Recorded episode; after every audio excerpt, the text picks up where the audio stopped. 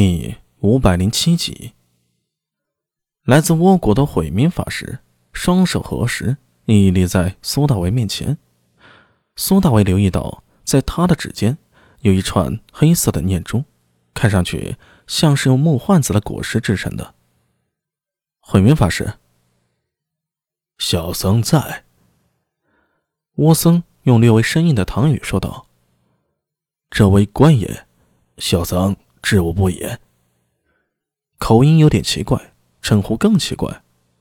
苏大伟想了想，忍住了，继续问道：“我想问一下昨晚的事儿，究竟法师在何处遇到贺兰敏之的？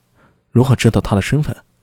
此时，苏大伟已经回到院中了，小野四郎等倭人都打着火把守在院中，苏庆杰和尉迟宝林及一帮不良人近五位守在苏大伟身旁，尉迟宝林。手里抱着荷兰敏之，这孩子，到现在还没醒。苏大伟就在这样的环境下，叫来了昨晚去大慈寺的三名巫僧：慧明、慧信、空流。火把的光芒在夜色下闪烁，地下的影子明暗不定，院里的空气也似隐隐透着一种浮躁之气。在无数目光注视下，慧明法师说道：“昨晚我与慧信、空流二位。”方有归来，结果在回禅房时，听到墙上传来响声。我们抬头就去看，就见这个孩子啊从墙上落了下来。慧信法师也在一旁苦笑：“呃，对对对，也幸亏空流眼疾手快，伸手将孩子给接住了，但还是摔了一跤，右手扭伤。”苏大为的目光从一脸淳朴的慧明移动到了皮肤黝黑的慧信身上。再顺着他说的话，落到那一个一直沉默不语、身形高大的空流身上，注意到他右手腕用白布包扎着，隐隐还透着一丝草药味传来，似乎慧信说的不假。御史宝林忍不住说道：“你说这孩子从墙头上掉落下来的？”正是。慧明双手合十道：“我知道这很离奇，但是当时就是如此。”出家人不打诳语。苏庆杰一直包庇立在一旁，目光盯在站在苏大为身边的明崇岩。此时抬头道：“从墙头掉下来不算细节，一定是有人劫持了孩子，翻墙而时被几位法师撞见了，所以丢了孩子逃走。不过究竟是谁劫持了孩子？几位法师可有见到对方的样子啊？”慧明、空流、慧信顿时一眼，三名僧人一起摇头。呃，不曾见到。既然发生这样的事儿，为何不报官呢？苏大伟开口问道。惠民拨动手里的念珠，迟疑了一下，说道：“因为当时这孩子有些不太对劲，我曾在家乡的李高野见过类似的情况，所以猜想他可能是出了某种状况。这个时候，我想起曾在大慈寺。”见过悟空法师，以及这位明崇岩。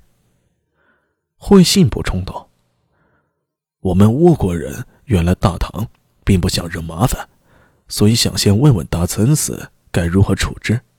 昨夜明崇岩就跟着我们回来了，一直在为这孩子服药救治呢。”举着火把站在一旁的小野四郎说道：“我们也想要报官的。”但至少把孩子救醒，问一问情况吧。结果他还没有醒，你们便找来了。苏大伟摸着下巴，在脑子里推演了一番。从逻辑上听啊，没什么问题。哎，现在怎么办呀？尉迟宝林低声问他。苏大伟摇了摇头，暂时没发现什么。要不先把这孩子弄回去？等他醒了，再问一下口供，看看能否有新的发现。”苏庆杰说道。苏大伟点了点头，没有切实的证据，也不好抓人。这些倭人听上去没有太大的问题，不过回头肯定还要仔细盘查一下。当务之急，把明崇岩和贺南米之带回去，再寻找线索。想到这里啊，苏大伟向毁灭的人说道：“今晚多有打扰。”这孩子和明崇岩，我们一起带走了。等天亮了，三位大师，还烦前来长安县衙一趟，我还有些问题啊，想问几位。阿弥陀佛，小僧记下了。慧明双手合十，微微颔首。